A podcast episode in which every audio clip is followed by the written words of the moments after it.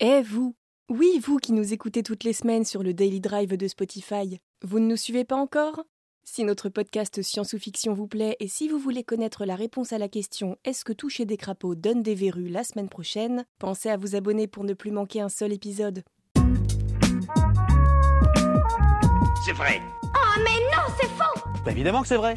C'est faux, c'est vrai. C'est faux et c'est pure calomnie. Ah, c'est pas faux. Est-ce que la chasse d'eau tourne dans un sens particulier selon l'hémisphère? Sacrée question, je n'y avais même jamais pensé à vrai dire. Mais c'est vrai que maintenant que j'y pense, il existe une vieille croyance qui dit que dans l'hémisphère sud, l'eau qui tombe dans un lavabo coule dans le sens inverse de l'hémisphère nord, et qu'à l'équateur, l'eau ne tournerait tout simplement pas. Alors effectivement, on peut s'imaginer que ça se passe de la même façon pour les chasses d'eau. Tu sais comment ça marche? Eh bien justement, pour commencer, je vous propose qu'on s'intéresse vite fait à ce qu'il se passe quand l'eau est évacuée des toilettes. La chasse d'eau est au cœur du mécanisme de nos toilettes, puisque c'est grâce à ce système que les déjections sont évacuées de la cuvette. Il repose sur trois parties l'alimentation en eau, le réservoir et le système d'évacuation. Les toilettes sont continuellement alimentées en eau grâce à un robinet. Pour éviter que le réservoir ne déborde, un flotteur monte avec le niveau de l'eau et peut ainsi appuyer sur le robinet pour le fermer quand il y en a suffisamment. De son côté, l'obturateur est un autre mécanisme qui permet d'empêcher l'eau de s'écouler en permanence dans la cuvette. Sinon, on aurait systématiquement de l'eau qui coule, ce qui s'appelle une fuite. Quand vous tirez la chasse, l'obturateur se lève pour libérer l'eau qui tombe en cascade dans la cuvette et emporte ce qu'on doit éliminer. L'obturateur revient à sa place quand la quantité d'eau suffisante est tombée. Et puis les toilettes se rechargent à nouveau en eau grâce au robinet et au fameux flotteur. De leur côté, les déchets éliminés vont rejoindre les eaux usées via un tuyau prévu à cet effet. Et si vous vous demandez pourquoi il reste toujours de l'eau au fond des toilettes, c'est pour éviter les mauvaises odeurs. Le tuyau d'évacuation qu'on appelle un siphon est en forme de coude montant. Ça signifie que la puissance de la chasse d'eau permet d'évacuer les déjections de l'autre côté du coude, et normalement, si vos canalisations sont saines, elles ne risquent pas de revenir en arrière, mais qu'un peu d'eau propre reste au fond de la cuvette, bloquée par la pente du coude. Bref, une fois qu'on sait, c'est pas bien compliqué. Mais il faut savoir que comme pour les lavabos, les éviers ou les douches, l'eau des toilettes part en faisant un tourbillon.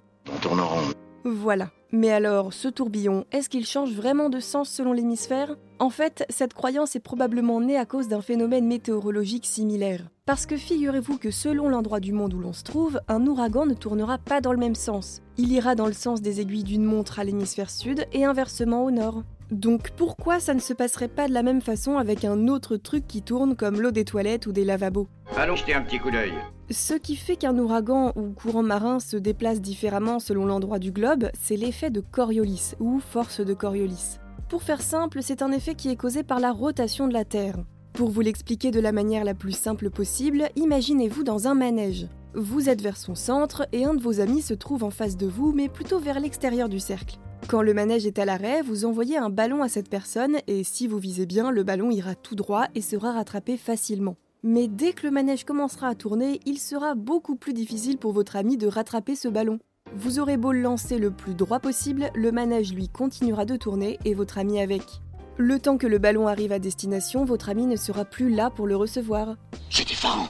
Eh ben, à cause de la rotation de la Terre, beaucoup de phénomènes à la surface de la planète sont sujets à cet effet de Coriolis, y compris nos masses d'air, d'où cette histoire d'ouragan qui change son sens de rotation selon l'hémisphère. Je pourrais vous expliquer un peu plus en détail pourquoi, mais en fait, ce n'est pas vraiment le sujet de cet épisode. Car en réalité, je suis au regret de vous le dire, mais l'effet de Coriolis ne s'applique pas au lavabo ni aux toilettes. Oh mince Eh ouais, désolé, je sais que ça paraîtrait très stylé de se dire qu'on a un ouragan dans nos toilettes, mais ces dernières sont beaucoup trop petites pour que la rotation terrestre ait le moindre effet visible sur la façon dont la chasse d'eau s'écoule.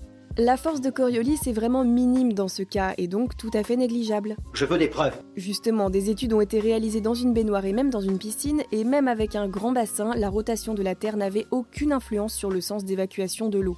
C'est un autre phénomène qui fait que l'eau tourne. En théorie, quand vous videz un évier ou tirez la chasse, l'eau devrait s'écouler de façon lisse et uniforme. Mais rien n'est jamais tout à fait parfait dans la nature. De petites irrégularités dans le mouvement de l'eau, dans les variations d'air à sa surface ou encore dans la forme du tuyau d'évacuation font que le liquide se dirige plutôt d'un côté ou de l'autre. Non mais ne vous attendez pas à ce qu'elle se mette à danser la samba quand même. Petit à petit, ces micro-variations s'accumulent et on commence à voir la naissance d'un tourbillon. L'eau va prendre l'évacuation d'un côté ou de l'autre et va commencer à accélérer. Sans trop rentrer dans les détails, la gravité fait augmenter sa vitesse radiale et sa vitesse de rotation augmente à mesure qu'elle se rapproche du centre de l'évacuation. Ça pour le coup, c'est assez simple à comprendre. Vous avez peut-être déjà vu un patineur ou une patineuse artistique resserrer les bras près de son corps pour tourner encore plus vite. Et ben là, c'est un petit peu pareil. Comme l'eau doit décrire des cercles de plus en plus petits à mesure qu'elle approche de l'intérieur du drain, sa vitesse augmente. Et c'est comme ça qu'on se retrouve avec une bien belle spirale qu'on appelle un tourbillon. Comme vous le voyez, ce n'est donc pas tant la force de Coriolis, mais ce qu'on a évoqué, donc les irrégularités du mouvement de l'eau et de l'air à sa surface, ainsi que la forme de votre cuvette ou de votre évier, qui vont déterminer le sens dans lequel l'eau se met à tourner. Je me demande tout de même si on s'est pas un peu emballé. Ben oui, même s'il existe effectivement un phénomène qui va former un tourbillon et déterminer un sens de rotation, l'endroit où vous vous trouvez sur Terre n'a aucune influence sur l'écoulement de la chasse d'eau. Impossible que vous détectiez l'effet de Coriolis en allant faire pipi du coup. Je vais vérifier ça tout de suite. Et vous Vous avez d'autres idées reçues à débunker? Envoyez-les nous sur les apodios ou sur les réseaux sociaux et nous les inclurons dans de futurs épisodes. Pensez à vous abonner à Science ou Fiction et à nos autres podcasts pour ne plus manquer un seul épisode. Et n'hésitez pas à nous laisser un commentaire et une note pour nous dire ce que vous en pensez et soutenir notre travail. À bientôt